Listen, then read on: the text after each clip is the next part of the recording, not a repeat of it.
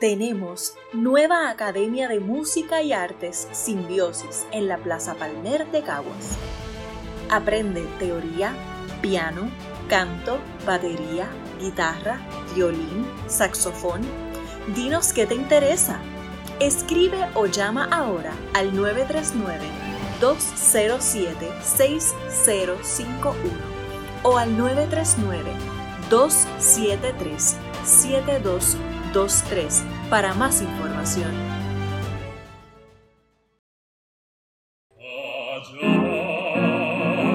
Debo este amor que me da pena, debo mi pena y mi ilusión callar.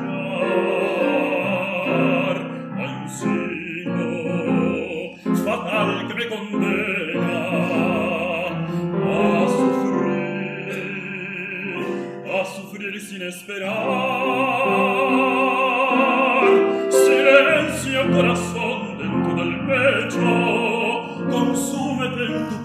llena desventura no tienes corazón ni aun el derecho de gritar.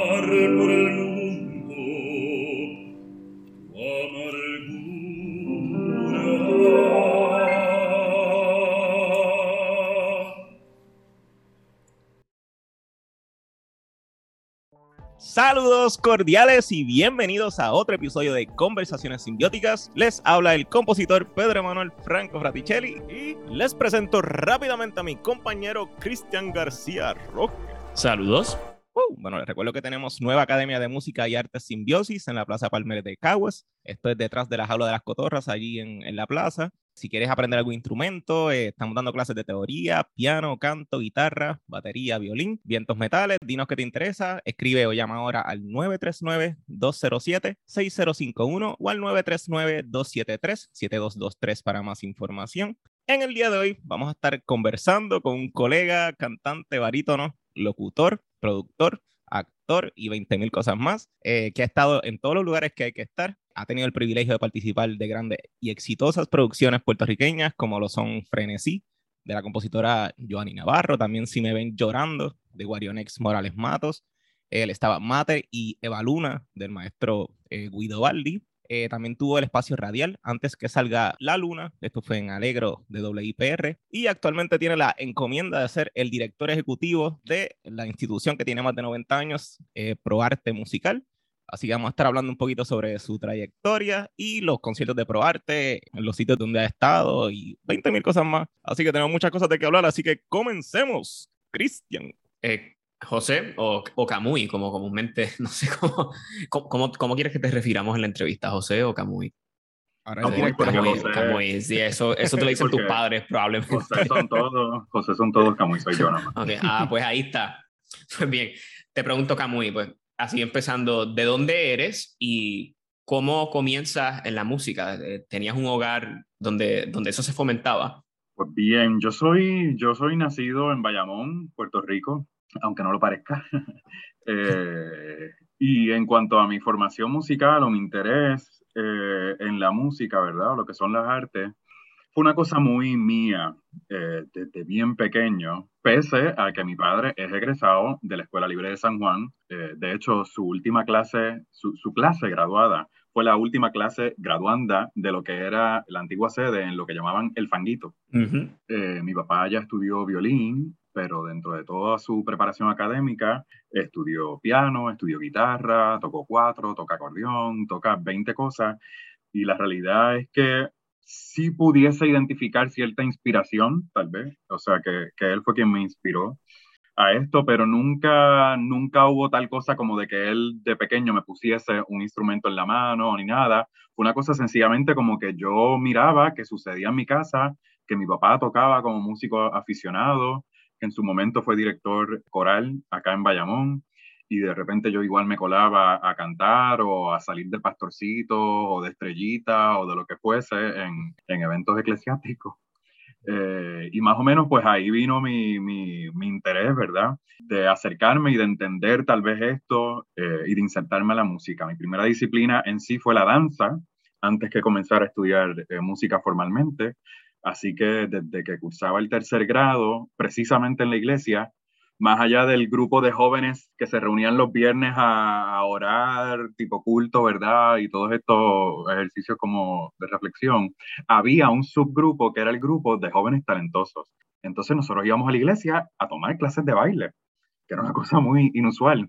Entonces, ahí del tercer grado, yo entro a ese grupo de jóvenes talentosos tomando clases de ballet, jazz y salsa. Y por ahí fue que, más o menos empezó la cosa. Hasta mis 14 años, eh, que por razón de una condición física, ¿verdad? Me tuve que someter a una operación mayor de la columna vertebral y entonces de algún modo suspendí, ¿verdad? Esa, esas tareas físicas en cuanto al ejercicio de la danza y tal. Y de repente me di cuenta que por años medio había cantado acompañando a mi papá y me tomé un poco más en serio la cuestión de la cantada. Y fue tal vez mi refugio en ese momento, ¿verdad? De, de, de verme quizás tronchado ese sueño porque principalmente yo quise ser siempre bailarín profesional, eh, pero por X o Y limitaciones, ¿verdad? Que uno mismo, yo mismo me impuse, eh, pues decidí tomarme entonces un poco más en serio la voz, que era tal vez ese único acercamiento que yo tenía, o era de la, de la única forma o el único medio del que yo podía tal vez nutrirme de lo que es la música. Así que ahí comenzó todo y, no sé, esa es la génesis de lo que soy hoy en día. Sí, eh, algo de, de, lo que estudia es también comunicaciones. ¿Cómo, cómo llega esa, pues, ese interés por, por, el campo de las comunicaciones, lo que es la radio, lo que es la televisión, etcétera. No sé si has estado en televisión. He hecho cositas mínimas en, en, en televisión, más bien eh, desde el lado de la producción, ¿verdad? Pero como actor también, eh, pues participo regularmente de comerciales o de cualquier otro tipo de, de, de inserts, ¿verdad? Televisivos. Las comunicaciones también es una cosa muy interesante, vino más o menos encaminado con, con la cuestión del canto o de la música en sí, puesto que cuando yo estaba en high school, el Colegio Católico, Apostólico y Romano de Bayamón, el desaparecido Colegio Santa Rosa, hubo un tiempo en que cuando ya comenzaba tal vez a destacarme tanto a nivel de teatral como cantando en actividades oficiales del colegio, cuando iban a pasar un page eh, o un anuncio de la misma oficina, solían buscarme o interrumpir la clase donde yo estuviera para llevarme a la oficina y que fuese yo Mr. Voz de locutor, quien diera el mensaje a toda la institución, ¿verdad? Eh, por, el, por el audio. Y esa cosa de de repente adoptar una adicción chévere y proyectar y, y tal, y, y, anunciar, ¿verdad? Pues despertó tal vez un, un interés mayor en ese sentido. Y también cuando yo le dije, ya en etapa saliente, ¿verdad? De high school, le dije a mi papá que medio quería irme por el lado de la música, como mi papá nunca lo ejerció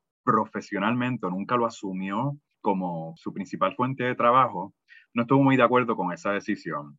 Entonces, para yo no alejarme un poco de, de, esos menesteres, pues yo dije, contra, si me voy tal vez por comunicaciones, ya que tal vez aquí todo el mundo me, me, me alaba la voz, eh, pues yo pensé, eh, comunicaciones, radio, televisión, en la radio por ahí me puedo colar en algún invento musical, eh, traducirlo a lo que es la televisión, etcétera.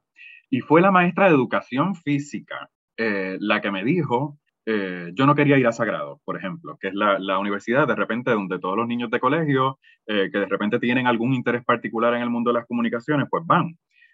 Yo no quería ir a Sagrado, pero ya tenía, ya tenía de repente la carta de aceptación, etcétera. Y es la maestra de educación física, curiosamente, que me dice, vete y audicionate al coro de la Yupi porque el coro de la Yupi seguramente te coge y te va a becar. Entonces tú puedes por ahí comenzar en la escuela de comunicación y quién sabe si rellenas tu programa, ¿verdad? Con algún cursito de música. Maestra de educación física. Entonces yo le digo a mi papá que voy a hacer esa movida a ver qué tal con la Yupi. Y mi papá me dice, bueno, pero si tú vas a audicionar al coro de la Yupi, siendo el director del coral, me dijo, tú has entrenado de repente, tú sabes, conmigo. Si vas a hacer esto, hay que hacerlo bien. A la semana siguiente me pagó una clase privada con Hilda Ramos para yo trainear algo para hacer esa audición, que es la cosa más sencilla del mundo. Para hacer esa audición eh, eh, a resulta que entro y ya esa fue en definitiva mi carta de entrada tal vez al recinto de Río Piedra.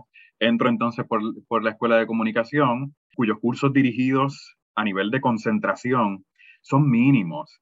Así que nosotros tenemos todo un sinnúmero, ¿verdad?, de lo que llaman las electivas libres o electivas de artes liberales, que podemos de algún modo complementar los cursos de concentración, ¿verdad? Y de repente rellenar nuestro currículo eh, eh, en cuestiones de interés, ¿verdad? Hay muchos estudiantes de comunicación que se van a coger clases en ciencias políticas porque tal vez ese es el área que quieren trabajar una vez sean periodistas, sean lo que sea, etcétera. Yo decidí parearlo con la música, así que por encimita, ¿verdad?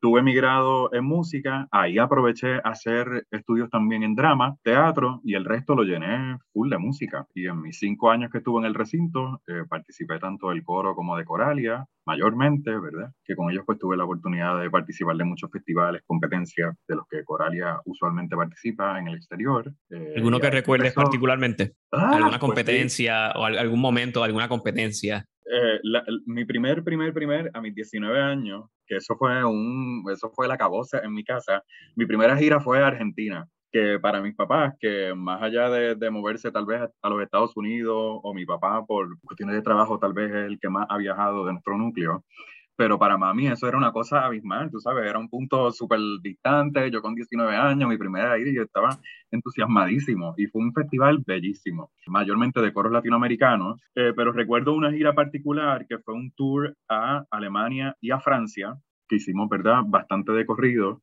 eh, pero la particularidad de, ese, de esa gira es que la competencia que hacíamos en tour forma parte de un circuito, que es el circuito de certámenes, de certámenes corales más importante de toda Europa, que es el, el del Grand Prix for Choral Singing.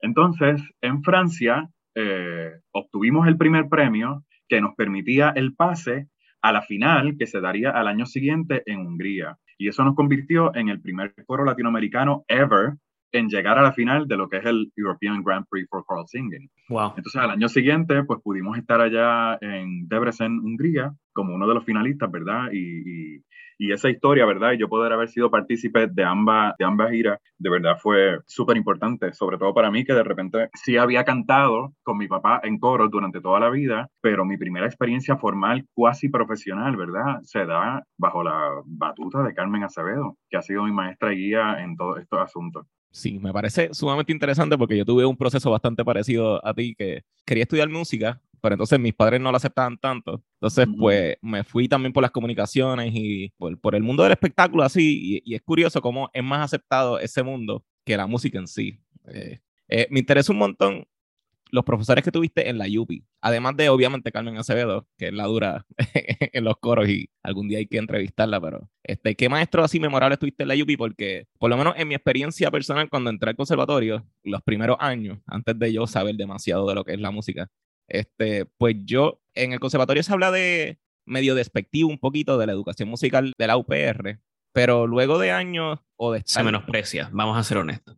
Eh, sí, eh, entonces yo me he dado cuenta que realmente la UP tiene un valor demasiado grande para lo que es la música puertorriqueña con eh, profesores como lo es este Francis Schwartz o el mismo Ponte O sea que, este, nada, me interesa mucho tu, tu experiencia en la UP. Obviamente tuviste una experiencia artística en, la UP. Claro. mira, con relación al departamento de música, por sobre todas las cosas, ¿verdad?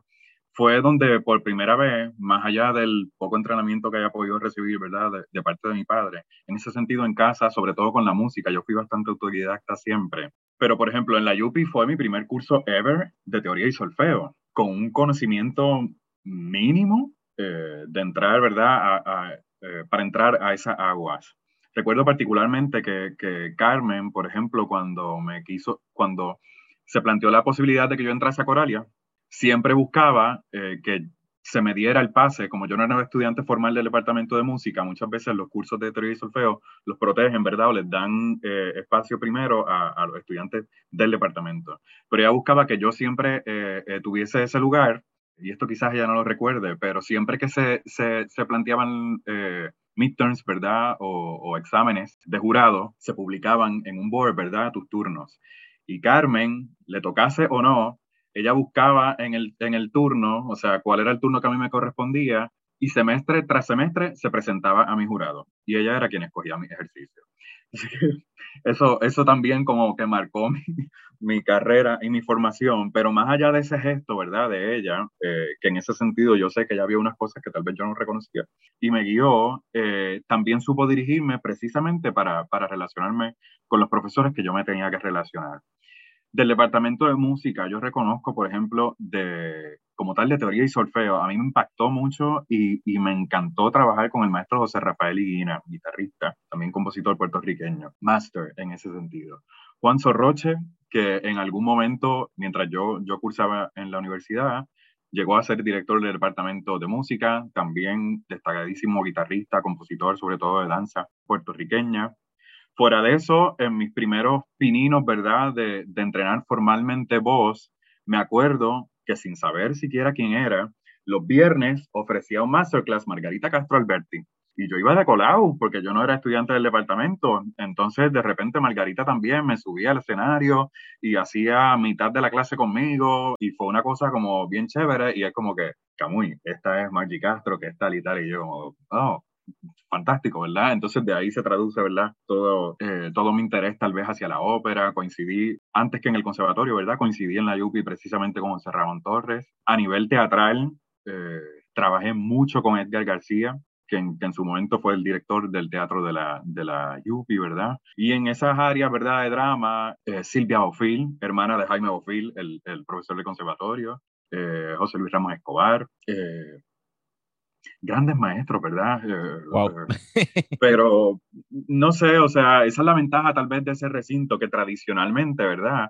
Muchas veces uno menosprecia, qué sé yo, que puede ser una, una universidad relativamente económica, eh, por decirlo así, pero yo creo que ese acercamiento o esa oportunidad que tú tienes con estas personas que, que de repente le han dado tanto, sobre todo al nivel, al, a la escena artística del país, con sus respectivas carreras, no solo como intérprete, sino como académico, eh, eh, le da un valor diferente a la formación de uno. Y yo siempre agradezco, y esto yo lo he dicho desde que entré al conservatorio, ¿verdad? Yo, yo agradezco que mi trayectoria académica se haya dado de esa manera primero vivir la experiencia universitaria con todo lo que pueda significar eh, siendo estudiante del recinto de Río Piedras y entonces luego transicionar, ¿verdad? Y entrar, una vez graduado de la UPI, entrar a, hacer estudios al conservatorio. No me arrepiento de ello en lo absoluto. Mi experiencia universitaria o lo que, lo, que representa para mí la experiencia universitaria es lo que yo viví en la UPI, sin, sin restarle mérito al conservatorio, ¿verdad? Es una experiencia totalmente diferente y de hecho me tomó más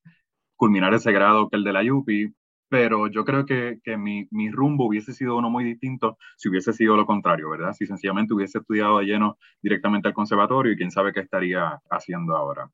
¿Cómo haces la transición al conservatorio? ¿Qué, ¿Qué, es lo que te lleva a decir, pues ya terminé estudios en la UPI, ahora quiero, quiero pasar a, al conservatorio?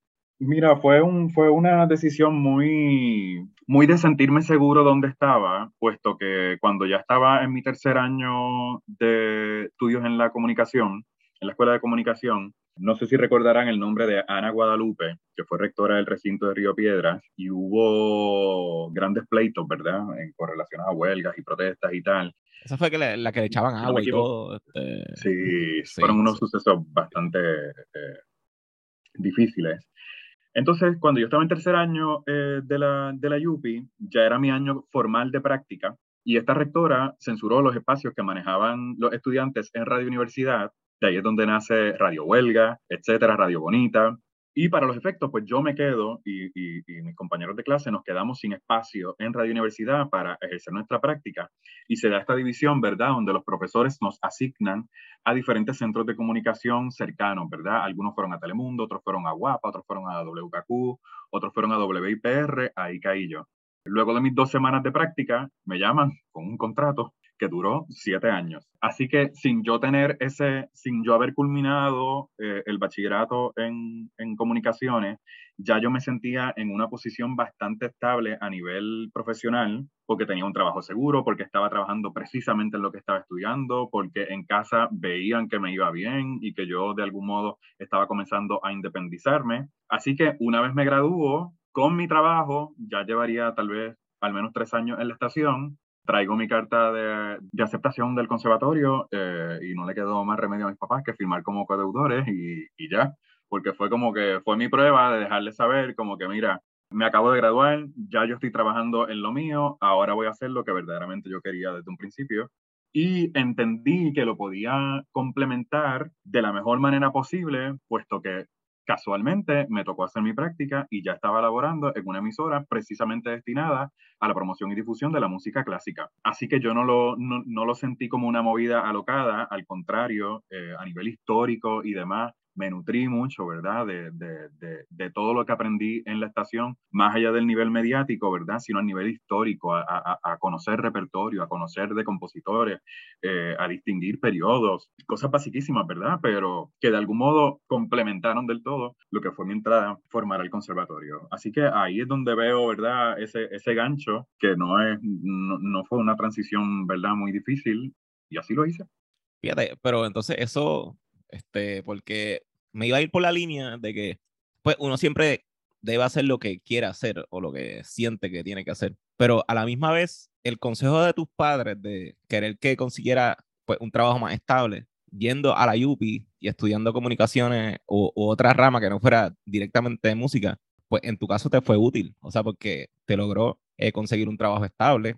Claro, lo, WIPR es, es un tema difícil, ¿verdad? Pero, pero sí. este, o sea, lograste tener una estabilidad antes de pues, hacer un movimiento como lo, lo, que es estudiar música, que es un movimiento sumamente arriesgado en cualquier parte del mundo que sea, pero gratificante. Además que también con la experiencia eh, de Coralia, más allá de mi entrada a WIPR, antes de yo comenzar estudios en el conservatorio, pues gracias a estas otras dos experiencias, ya de repente yo estaba colaborando con la Coral Filarmónica de San Juan, eh, comencé de a poco a, cantar en lo que es la Coral Lírica de Puerto Rico, que también se le conoce como el coro de ópera, ¿verdad? Que, son los coros de ópera que maneja Joan Herrero. Tuve una primera oportunidad con la Fundación Puertorriqueña de Zarzuela y Opereta. Para ese entonces, quien dirigía el coro era William Rivera. Eh, y así me fui desenvolviendo, ¿verdad?, en otros cuerpos que de repente también me permitieron colaborar con la Sinfónica, con lo que era el Festival, Festival Interamericano de las Artes, Festival Casas, el Arturo Somoano, etc. Así que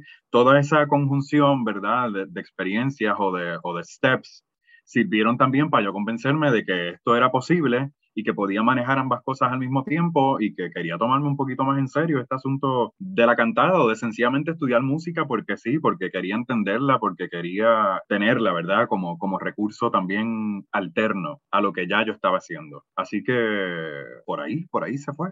Y el resto es historia. Otra, ¿verdad? otra faceta también importante en tu carrera es la ópera y yo sé que aquí Cristian le interesa mucho este tema. Eh, ¿Tú vienes a, a, descubrir lo que es la ópera en el conservatorio o ya había como una inquietud desde antes? Sé que has estado en, básicamente en todos los coros de, de, del área metro de Puerto Rico, pero eh, ¿cuándo comienza esa, esa, esa semillita de, de, la ópera? Yo creo que fue precisamente desde la UPI, porque en algún momento también Coralia sirvió para los coros de gala, para los conciertos de gala, debo decir que presenta Culturarte, donde también se traen todas estas grandes figuras de la escena universal. Entonces, yo no sé si es por, por, por mmm, cuestión física, ¿verdad? De, de, mi aparato. A mí me encanta cantar música popular, pero no se me dan todos los géneros por la naturaleza de, de mi tesitura. Así que ya también nutriéndome de todo ese preparamiento o todo ese entrenamiento más bien sobre canto clásico, pues ya de algún modo mi instrumento estaba un poco predispuesto a ello, aunque yo, en definitiva, yo no quiero ser cantante de ópera.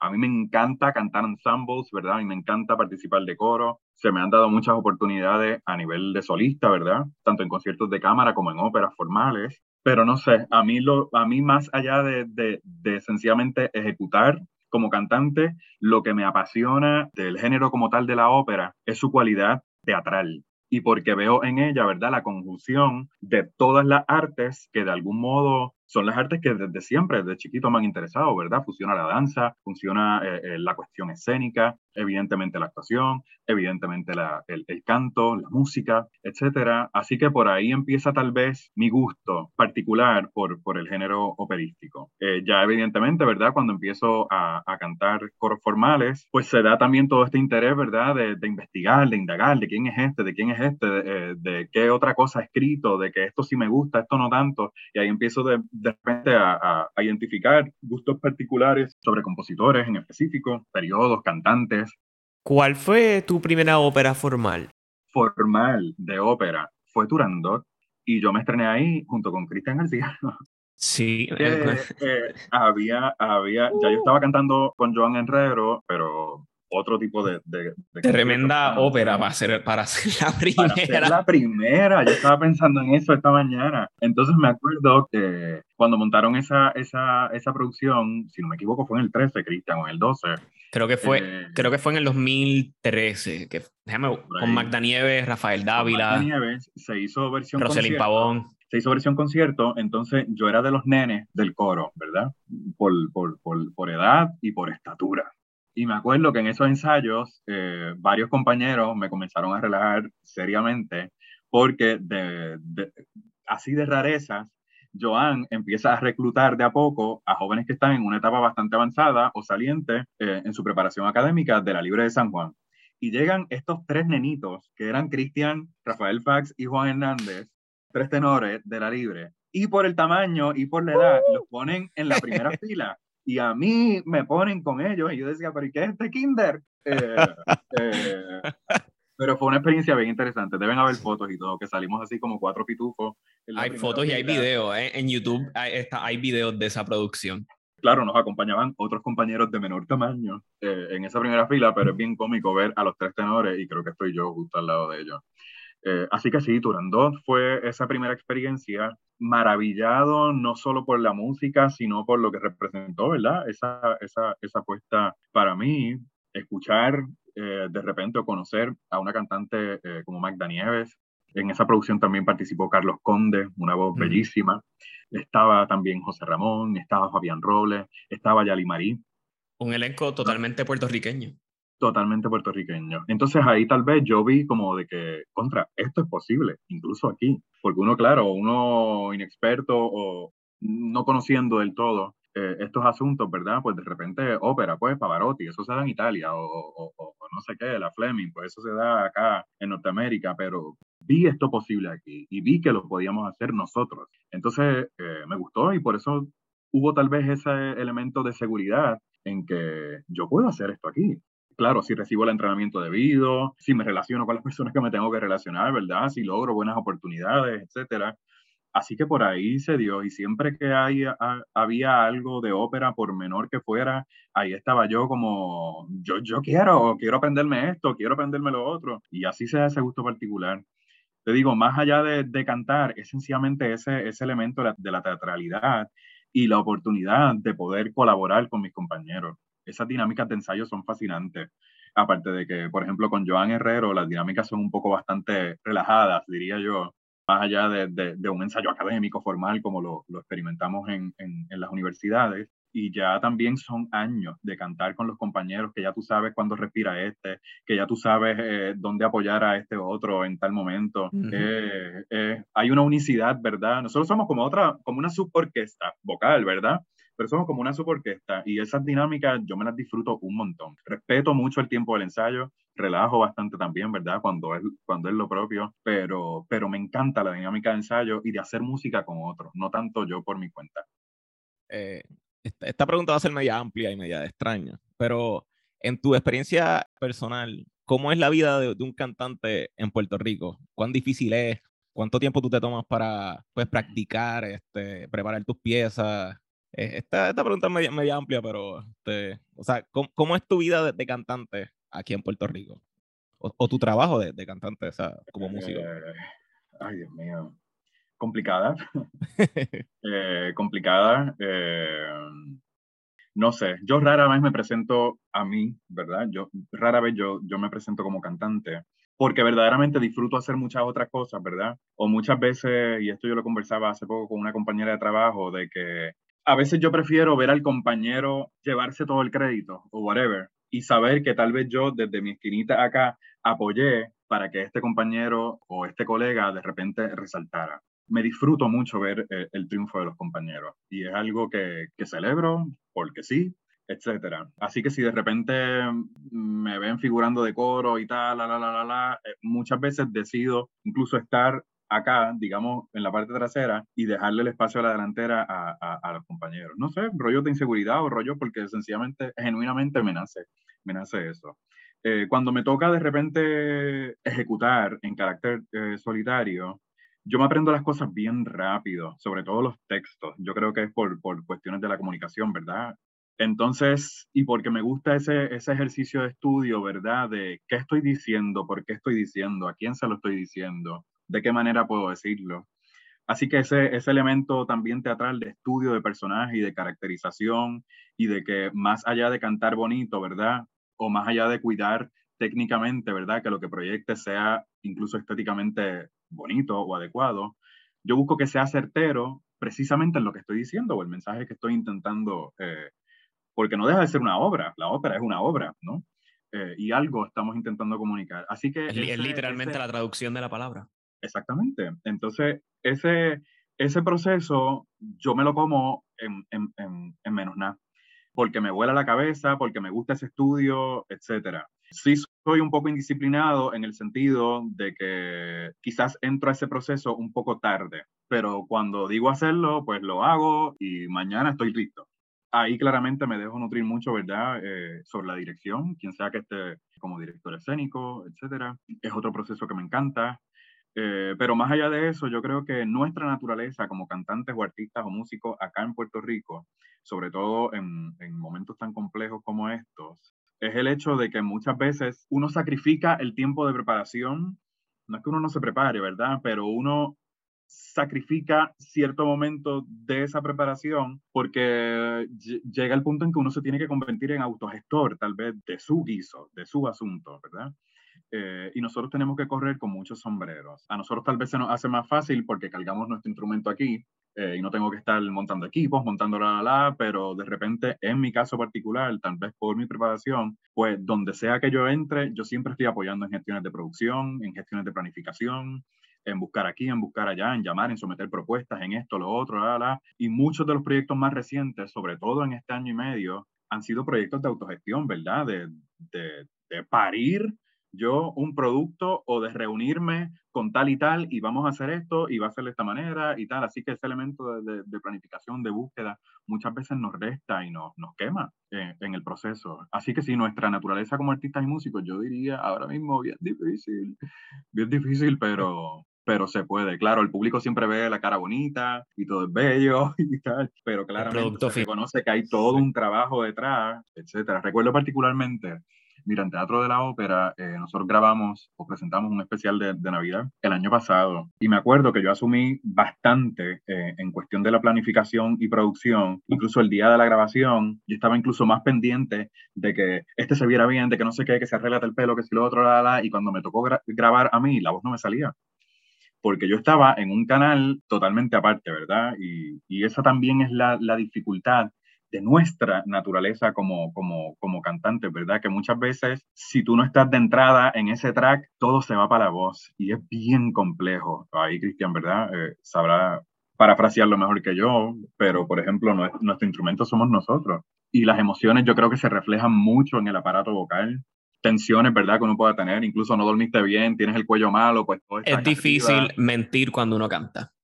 Sí, porque todo está ahí, tú estás al desnudo. En mi caso, ¿verdad? Más allá de todo lo que yo hago, pues yo, yo siempre bromeo con el hecho de que yo digo que, de que yo escogí las profesiones equivocadas, no porque me arrepienta de ello, sino porque yo decía, contra, eh, quiero ser bailarín, tengo la espalda chueca, eh, quiero cantar, soy asmático. Eh, entonces es como, a, a mí particularmente con, con, con, la voz, toda esta cuestión de cambios climáticos, el chabao polvo del Sahara.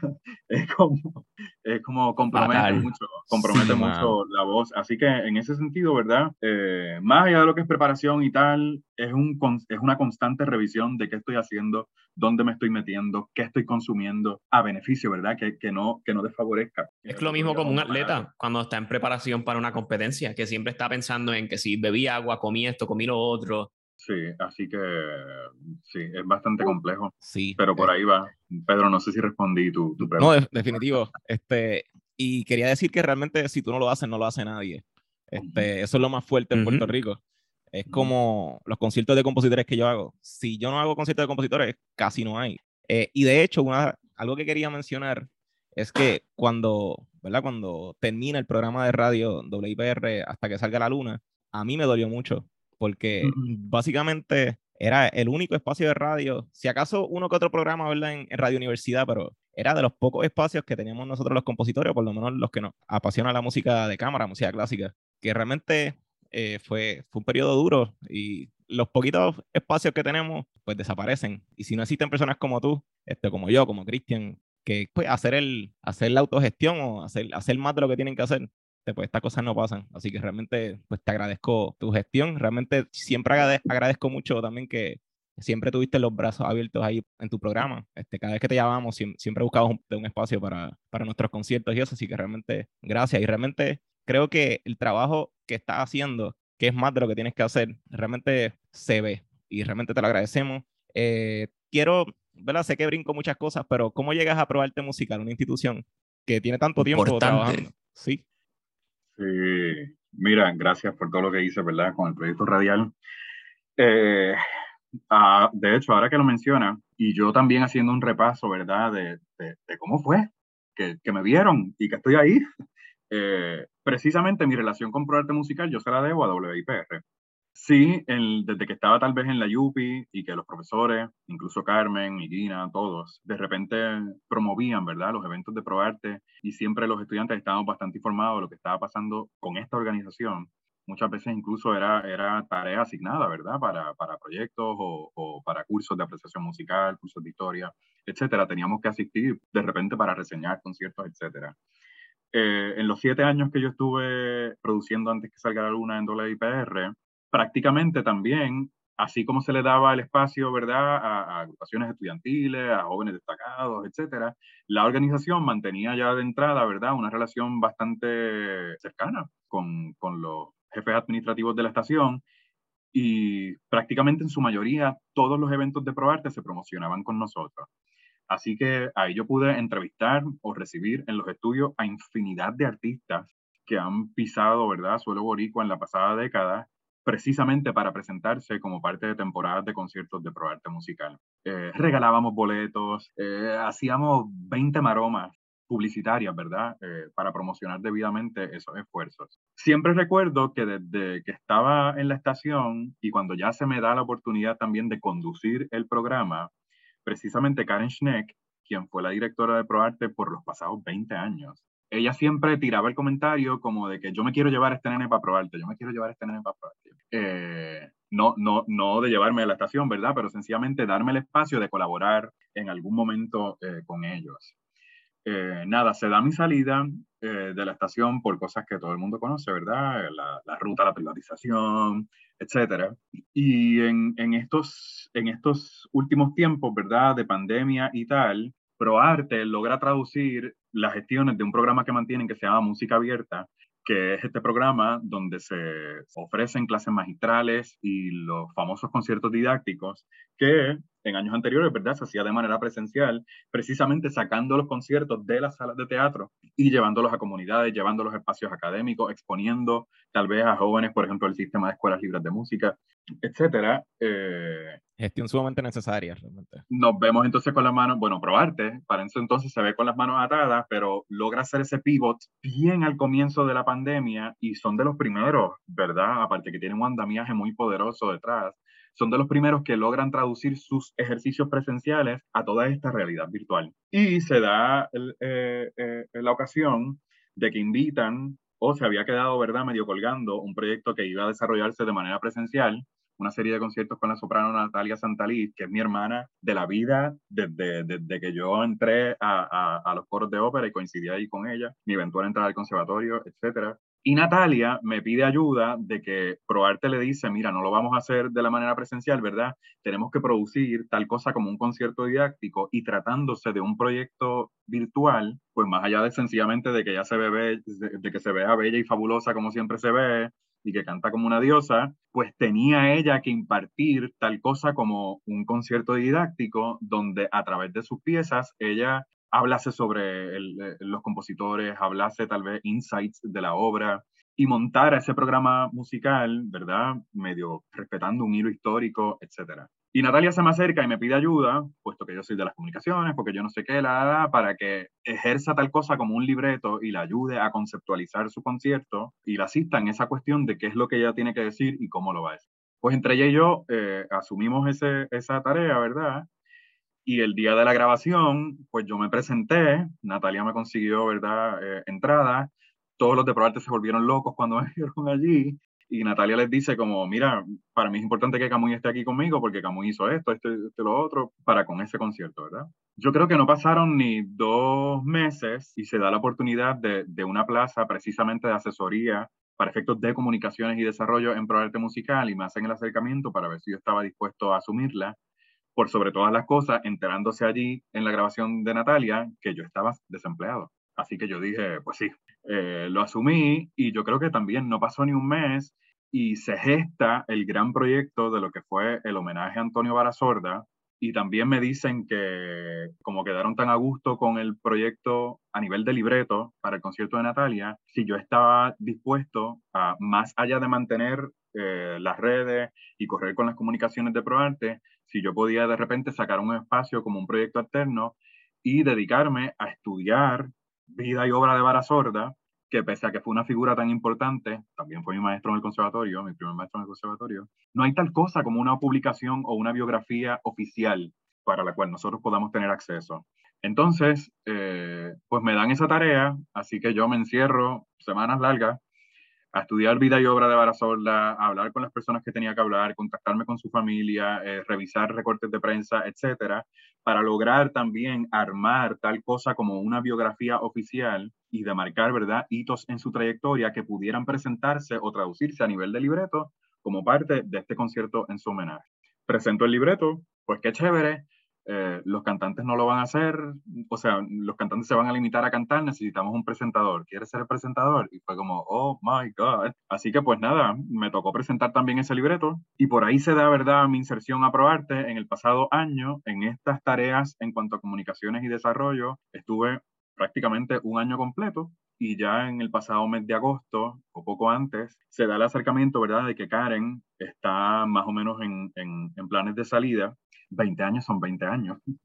Eh, y estos no son tareas fáciles, sobre todo en estos momentos, ¿verdad? Así que se da todo este proceso de, de entrevista, de acercamiento formales por parte de la Junta de Directores, de su presidenta, la señora Mirna Rivera, que ha depositado una confianza inimaginable sobre mí, pero ahí estamos y creo que lo vamos haciendo bien. Y ya tan pronto como el primero de agosto asumo lo que es la dirección ejecutiva de ProArte Musical. Ahora de cara, ¿verdad?, a retomar las salas de concierto, gracias a, a, las más recientes reaperturas, ¿verdad?, y consideraciones con respecto a los ejercicios escénicos y teatrales.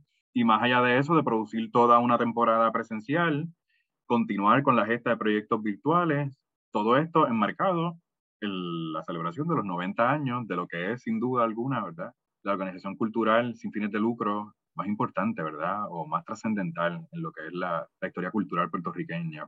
ProArte tiene incluso más historia que la propia Sinfónica o que la Corporación de, de las Artes Musicales. Precisamente es con ProArte donde se da un primer intento de, de crear una orquesta sinfónica para Puerto Rico. Eh, momentos importantes que, que, que, históricamente yo pudiese resaltarle ProArte también. Por ejemplo, la primera vez que tal cosa como los hermanos Figueroa se presentaron en concierto fue a través de ProArte Musical en Puerto Rico y aquí venían eh, las más grandes y connotadas compañías o casas de ópera, casas de ballet eh, del mundo entero.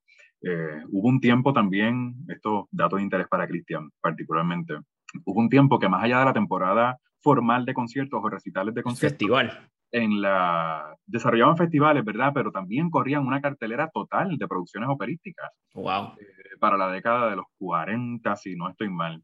Así que también se da toda esta gesta, ¿verdad?, de, de, de, impulsar y promover el género operístico en la isla, recitales a través de, de todo Puerto Rico, etcétera. Así que de repente ahí estoy yo, siendo el director más joven en la historia de la organización, eh, el chamaquito de Bayamón, que sencillamente estudió comunicaciones y casualmente estudió música, pues ahí estoy asumiendo esto. Todos los días me levanto así como el meme este de que tú te despiertas a las 3 de la mañana diciendo, ay, tal cosa, o, o no sé qué, y medio la cartulina. no creyéndome. Ah, exacto, yo medio, cre medio no creyéndome todavía que esto está pasando. La verdad es que es mucho trabajo, mucho trabajo, pero yo creo que el elemento también de la espontaneidad y de lo, de, la, de, lo, de lo nuevo, ¿verdad? De ese elemento de novedad diaria, porque todos los días estoy haciendo algo, algo diferente pero es un proceso bien rico de aprendizaje, de mucha tarea, pero de, de sentirme que estoy armando, ¿verdad? Un rompecabezas, porque todos los días tengo piezas nuevas. y voy ahí, voy ahí, voy aprendiendo y voy unificando y voy eh, de repente liderando aquí y voy delegando acá. Eh, es una tarea muy interesante, aparte que también, como les digo, siendo tal vez la, organización más importante, también detrás de la organización hay todo un equipo fascinante y, y, las relaciones ahora que estoy estableciendo de repente con patrocinadores fieles, ¿verdad? O nuevas relaciones, ¿verdad? De patrocinio, oficio, etcétera. Eh, es un momento, yo creo, en mi desarrollo profesional más que importante. Y estoy súper agradecido por ello. Y ahora mismo, ¿cuáles son los planes para aprobarte en los próximos meses? Que, que en, tienen una serie de conciertos nuevas, matiné clásico, entre otras, ¿verdad? Sí, eh, eh, ya llevamos eh, desde agosto precisamente eh, desarrollando eh, la serie de conciertos matiné clásico, retomando un poco esta tradición de ocupar los espacios de las iglesias o los espacios sacros, ¿verdad?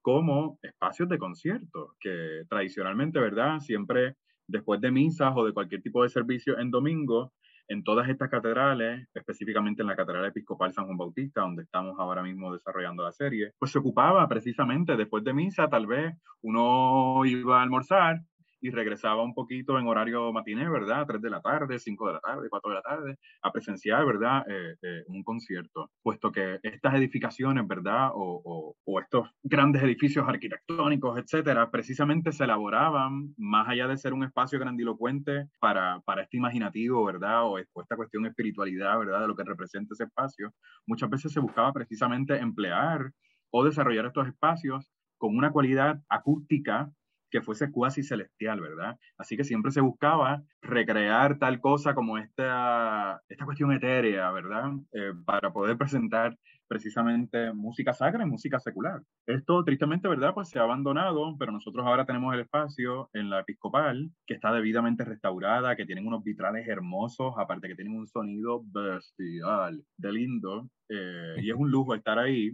pues retomamos esta, esta costumbre, entonces estamos presentando un concierto eh, mensual prácticamente siempre al tercer domingo de mes. Lo inauguramos eh, con Andrés Mojica, organista, precisamente porque esa catedral ocupa un órgano y queríamos, ¿verdad?, hacerlo resonar. Y fue bastante especial inaugurar también con el maestro Andrés, puesto que en la iglesia episcopal de San Juan, por años fue maestro de capilla el compositor Milano. Eh, así que hubo un momento mm. eh, donde se, se empleó, ¿verdad? O se ejecutó música de él que posiblemente fue compuesta en ese espacio. Eh, así que fue un tributo, ¿verdad?, a la gesta de Milano en Puerto Rico, sobre todo eh, sus trabajos ahí en la Catedral Episcopal, y fue más que propio inaugurar este concierto con su música, ¿verdad? Y eh, utilizando el órgano que allí ocupa la catedral. Eh, presentamos ya en el mes pasado un recital de canción alemana, repertorio alemán mayormente, con Celia Sotomayor, que es una maestro extraordinaria, que llevaba ya perdida como 12 años en Viena, haciendo precisamente ejercicios de teatro lírico rodante y proyectos muy interesantes y ahora tenemos la suerte de tenerla acá en su mejor momento. Es una experiencia muy chula estar allí, precisamente por la cualidad sonora del espacio, por la belleza arquitectónica y por lo que representa históricamente ese espacio. Los conciertos mayormente, ¿verdad? O sea, son libres de costo, se solicita un donativo menor eh, que va destinado a, precisamente el mantenimiento de la iglesia y nos hemos ocupado, ¿verdad?, de presentar en esta primera cartelera a grandes maestros de la música local. Todos son artistas puertorriqueños, como les dije, tuvimos a Andrés Mojica, ahora a Celia Sotomayor, y tenemos ya tan pronto como el próximo domingo 17, tenemos a Christopher Matthew Ríos Lorenzo, que es un guitarrista eh, de Aguada, egresado también del conservatorio, recién regresa a Puerto Rico luego de culminar sus estudios graduados, y lo especial de esta ocasión es que está presentando el material de su primera producción discográfica que se llama Introspección, donde presenta obras de Federico Moreno Torroba, de Hermelindo Ruiz Mestre, eh, quien le acompaña a dúo, ¿verdad? En, varias de las selecciones. Hermelindo, como sabemos, también es un súper guitarrista y académico joven puertorriqueño. Y yo entiendo que nos podrán dar una sorpresita por ahí el día 17. En noviembre tenemos a Elisa Torres, principal arpista de la Sinfónica de Puerto Rico, también profesora del Conservatorio de Música, extraordinaria arpista y guitarrista. Eh, estará estrenando allí obras de Johanny Navarro, de Conrad Pope en un repertorio mayormente latinoamericano y tenemos un, un, fin de fiesta, diría yo, en el mes de diciembre con el conjunto Metales del Adoquín a tumbar las paredes sonoramente, ¿verdad?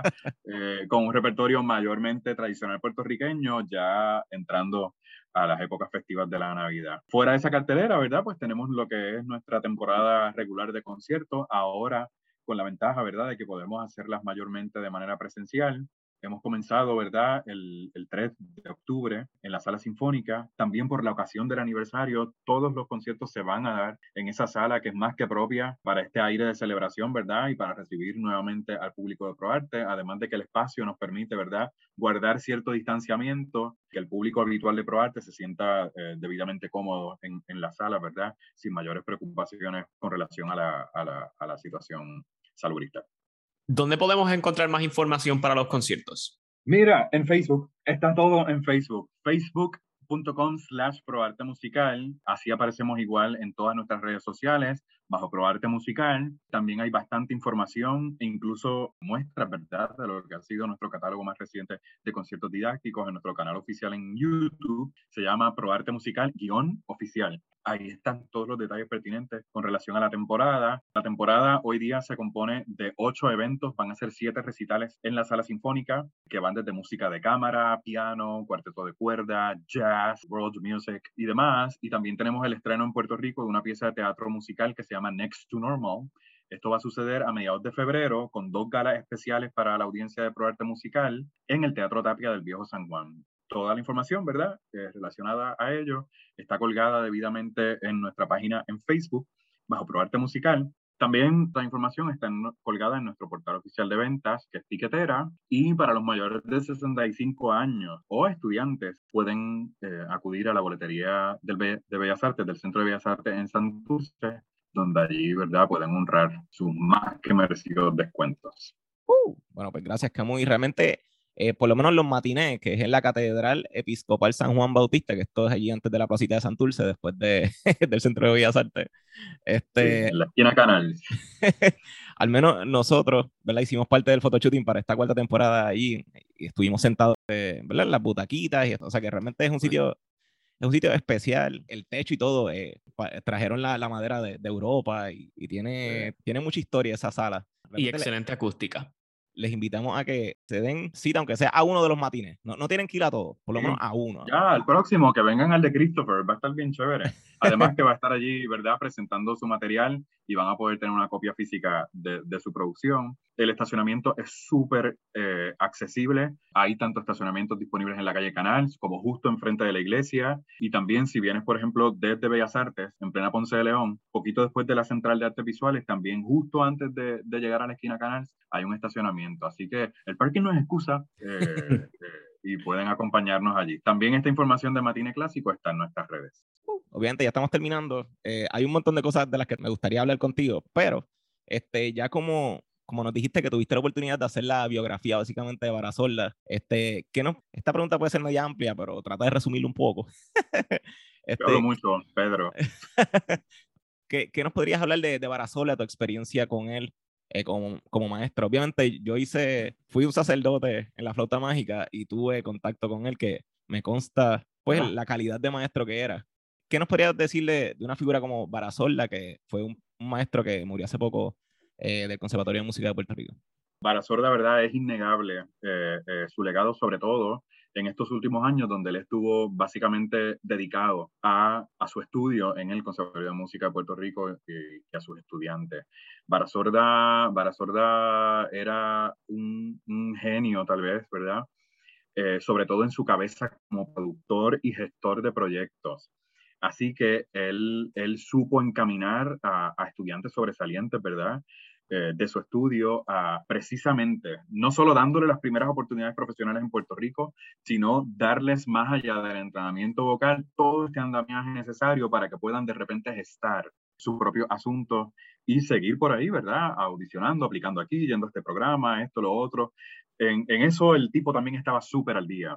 Eh, de saber qué estaba pasando aquí, qué estaba pasando allá, dónde puedes ir, dónde, dónde, dónde puedes de repente eh, solicitar ayuda o buscar eh, mayor formación, ¿verdad? De la que ya dentro de sus capacidades él pudiera brindar. Así que fue, fue, era un hombre demasiado dinámico, muy de apostar a, a los estudiantes, uh -huh. se, se, enfrentaba a quien fuese en favor de sus estudiantes o de los estudiantes en general, ¿verdad? El departamento de, de canto. Así que fue un defensor y aliado de muchos de nosotros, sobre todo en los inicios, ¿verdad? O todos los que quisimos de algún modo asumir verdaderamente esta carrera como, como una profesión.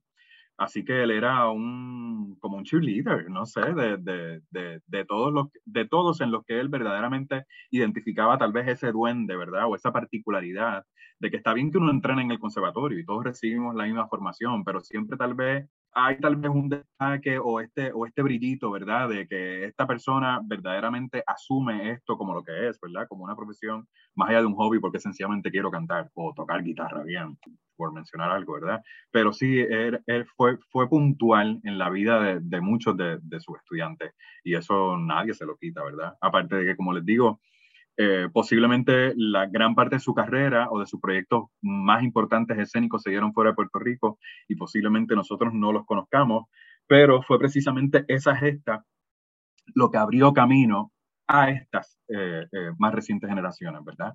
De que tal vez fuera de Puerto Rico pueden ver que aquí se hace tal cosa como ópera, ¿verdad? Y que se produce talento de calidad, ¿verdad? Y de calibre mundial, que nos podemos medir con quien sea. Así que eso no se lo quita a nadie y habrá que agradecérselo per secula seculorum. Así es. Sí, entiendo también que Barasolda fue uno de los que intentó llevar también la ópera al pueblo, ¿verdad? Como, como lo que hizo Roselín eh, en las plazas. Sí.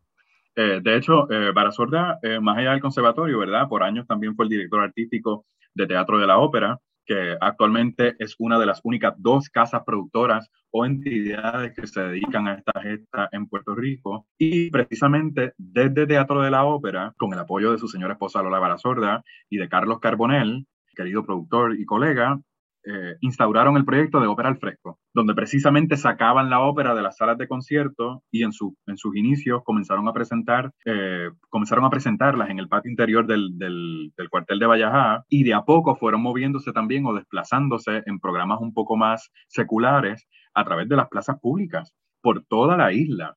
Entonces, en ese sentido, también Barasorda era un bohemio de la vida que lo mismo podíamos verlo botándose, cantando un otelo y quedándose con el canto eh, en la sala de festivales, que cantándonos un tango en la placita, de, en la placita del mercado o un bolero en el club náutico, que todo el mundo sabe que él siempre estaba allí, se daba su palito, pero a la misma vez se quedaba, ¿verdad? O se robaba el show de repente cantando un bolero e invitando precisamente a cantantes jóvenes a participar con él y a exponerlos, ¿verdad? A, a, a curarse en la calle, que tanta falta hace, sobre todo para nosotros, precisamente porque no hay tanto taller. Tal vez a, anualmente nosotros vemos dos producciones de óperas locales en Puerto Rico, tres como mucho, o tal vez una de ópera y una de zarzuela, eh, pero fuera de eso nosotros siempre tenemos que estar buscando dónde cantar, dónde de repente levantar un recital, dónde uh -huh. de repente poder lograr un concierto, etcétera. Así que Bala Sorda, fuera del espacio académico, también se encargaba mucho de eso, ¿verdad? De presentar la ópera al pueblo,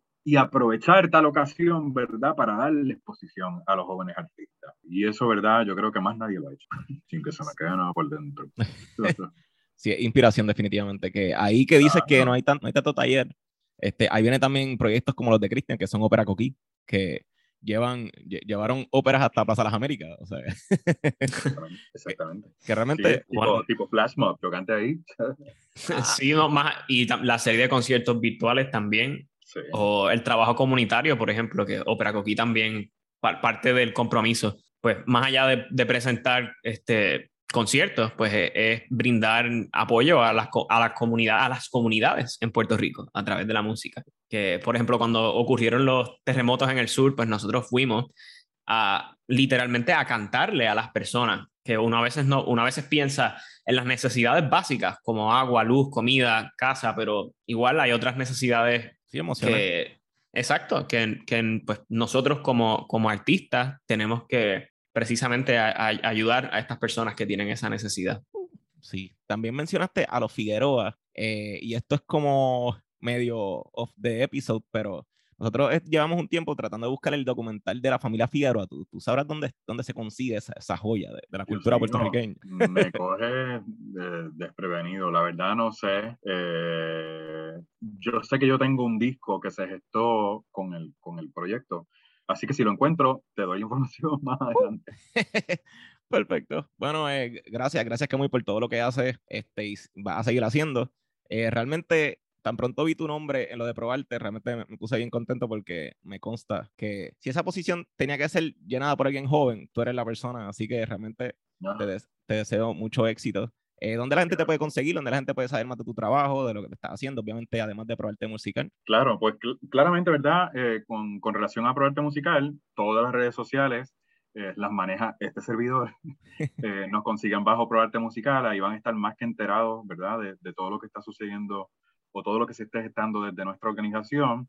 En el resto de las, de las redes sociales, ya en carácter muy personal, ¿verdad? Donde yo suelo de repente compartir proyectos de teatro, proyectos de televisión, eh, locuciones, etcétera, y, y, cuantos brincos doy por ahí, me consiguen bajo Josem Yumac. José M y Camuy al revés. Es un poco complejo, pero es también para que sea difícil. ¿De, qué, es la M? ¿De qué la M?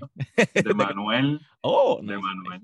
José Manuel Camuy Maimí, así que también es de Maimí. Por eso el Camuy al, revés. Al, al, al revés. Mm. Porque cuando regresas de Camuy, la M es Maimí. Viajes míos, pero me consiguen bajo José Yumac. José Esto es en Instagram. Camuy al revés.